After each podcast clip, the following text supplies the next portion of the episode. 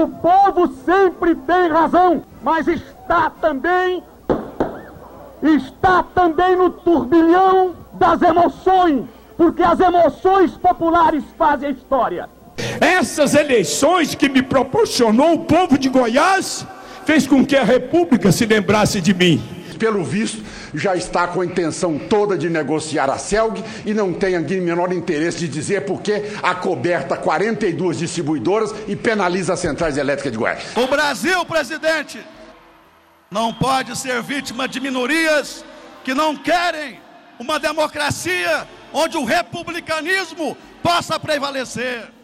Que eu sou um político responsável, honesto, idealista, e ele já disse isso em várias oportunidades, e, e isso não é segredo para ninguém aqui em Goiânia e nem em Goiás. Na primeira metade do século XIX, com a decadência da mineração, Goiás passou por muitos anos em um marasmo econômico. A sociedade entrou em declínio e isso fez com que grande parte da população buscasse outras regiões mais desenvolvidas no país. Os que aqui ficaram passaram a viver isolados, à base de uma economia de subsistência.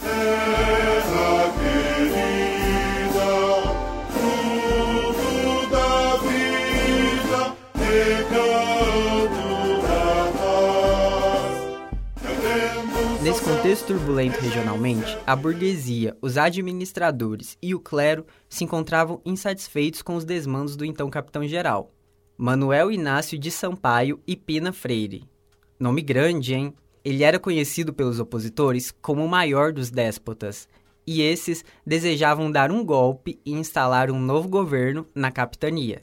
De acordo com os historiadores Luiz Palacim e Maria Augusta de Santana Moraes, não é possível precisar se esse movimento queria apenas derrubar o governador ou a separação total da capitania, que deveria ser dividida entre norte e sul.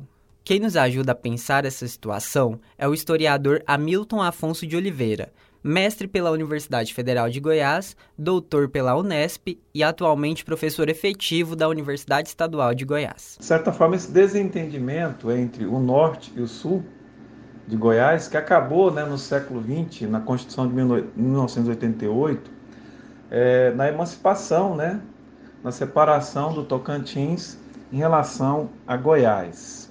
Então, trata-se, portanto, dessas desavenças né, envolvendo o capitão Manuel Inácio é, Sampaio e Pina Freire, é, envolve justamente essas questões entre o norte norte Goiás, que mantinha né, uma, relações econômicas e políticas mais com a região norte, especialmente com a Bahia.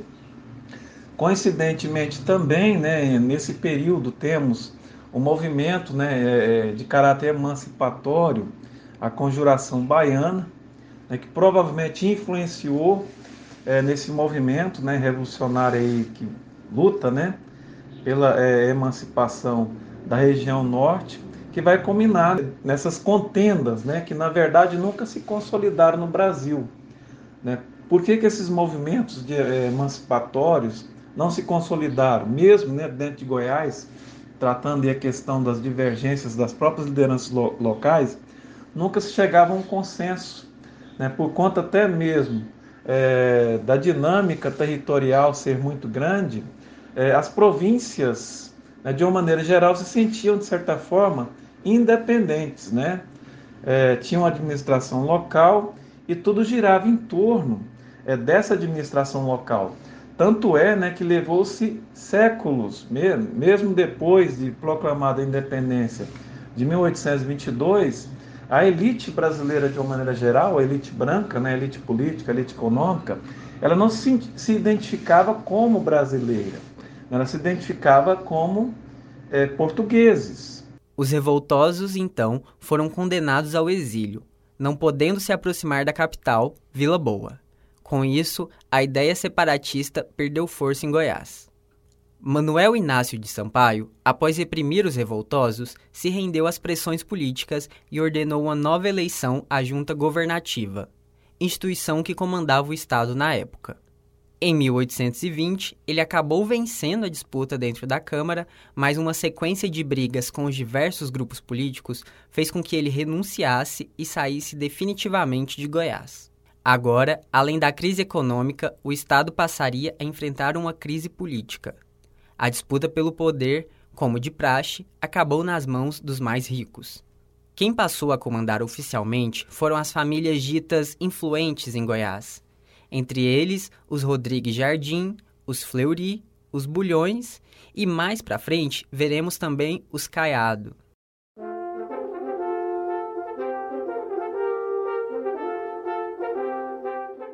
Importante dizer que os funcionários, o que hoje chamamos de trabalhadores, se colocaram veementemente contra esse novo sistema de poder. Mas a ação de Dom Pedro I contra esse grupo era dura e qualquer manifestação acabava destruída. Com a independência consolidada, o imperador nomeou o doutor Caetano Maria Lopes Gama para o principal cargo de chefia da província, o de presidente de Goiás, em 14 de setembro de 1824 mas pouca coisa mudou. As mudanças estruturais em Goiás somente vão começar a acontecer né, já no século XX, né, no processo aí chegada é, da estrada de ferro né, em Goiás, é, o avanço né, da ferrovia também pelo interior paulista, né, chegando nas proximidades é, do estado de Goiás, ali né, na região sudoeste, e Minas Gerais. Né? Então, a, essas mudanças estruturais em Goiás somente né, vão começar a acontecer de fato é, depois da chegada da estrada de ferro é, no estado de Goiás, né, que seria o primeiro avanço da chamada fronteira agrícola, né, que vai centralizar mais precisamente é, nas regiões mais próximas dos trilhos da estrada de ferro. Né, mais precisamente é, no sudeste do estado de Goiás. Doutor Caetano passou três anos no cargo. Ele também foi presidente das províncias de Alagoas e Rio Grande do Sul. Essas mudanças de domicílio político e representantes que vinham de fora, pouco comuns atualmente, eram uma realidade no Império. As províncias não gozavam de muita autonomia administrativa e, e, e econômica, né? E os governadores, os presidentes nomeados pelo imperador eram de fora, né? não pertencia à província de Goiás. Né? Eu, eu posso destacar dois presidentes de província no período que foram importantes, não necessariamente por suas obras, mas por suas intenções e pelos registros que deixaram, tanto da sua administração, como também dos relatos né, do, do, período em que passaram no estado de Goiás e a preocupação né, que esses governadores tiveram em fazer um levantamento, um diagnóstico né, geral da província, que foi né, o general, é, o capitão general Cunha Matos, né, que governou Goiás é, na década de 1860 e que implementou, não sei se chegou a viabilizar é, o, e defendia na época o projeto é, da navegação do rio Araguaia, utilizando já na época né, a tecnologia é, dos barcos né, a, a, vapor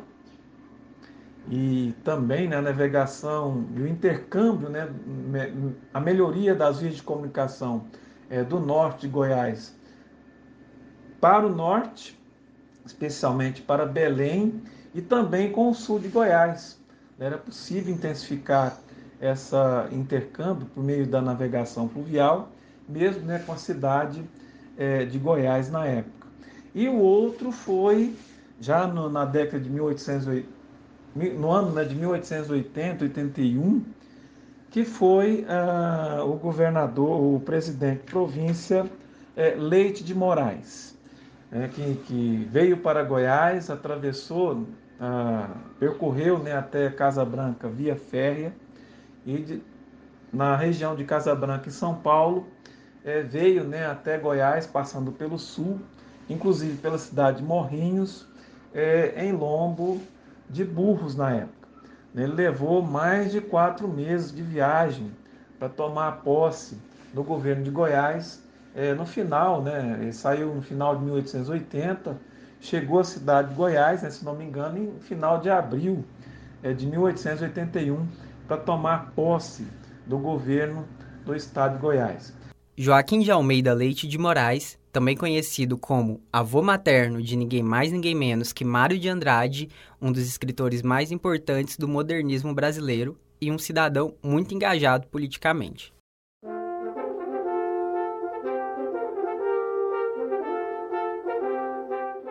No próximo episódio, falaremos sobre os bulhões, que tiveram papel de destaque no período que compreende a abolição da escravatura e o início do período republicano em Goiás. Esse foi o Governadores de Goiás. Eu sou Lucas Tavares, pesquiso e escrevo o roteiro do episódio e a edição fica por conta de Danilo Boaventura e Elvis Giovanni. Até a próxima semana!